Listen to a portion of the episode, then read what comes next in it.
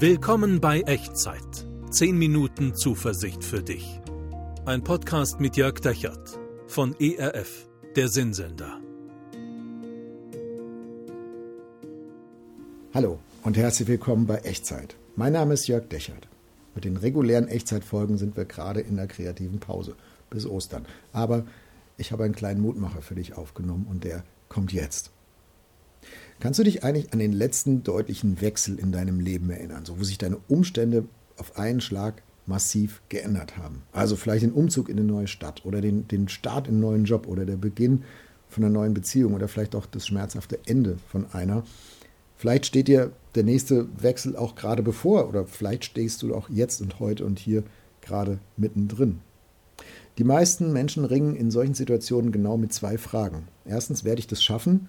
Und zweitens, ja, wie soll ich das denn schaffen? Wie soll das denn gehen? Der Apostel Paulus kannte solche wechselhaften Lebensumstände und den Wechsel von reich zu arm und von unbedroht zu Gefahr und auch ganz viele geografische Umzüge. Und er kennt auch die Frage und kannte auch die Frage, ob er das schaffen könnte und wie er das schaffen sollte. Und er fasst seine Lebenserfahrung zusammen in einem Satz im Philipperbrief im Neuen Testament Kapitel 4. Dort heißt es kurz und bündig von Paulus, ich vermag alles durch den, der mich mächtig macht. Wie gut zu wissen. Du wirst vielleicht nicht alle Herausforderungen, die vor dir liegen, alleine meistern können, aber das musst du auch gar nicht. Denn Gott ist bei dir und er ist in dir und du vermagst alles durch den, der dich von innen mächtig macht, wenn du ihm vertraust. Wollen wir dafür beten? Das würde ich gerne jetzt mit dir tun. Gott danke, dass es keine Umstände gibt und keine Wechsel in meinem Leben, die du nicht könntest und nicht beherrschen würdest. Danke, dass ich nirgendwo alleine durch muss. Manches kriege ich alleine hin und manches auch überhaupt nicht.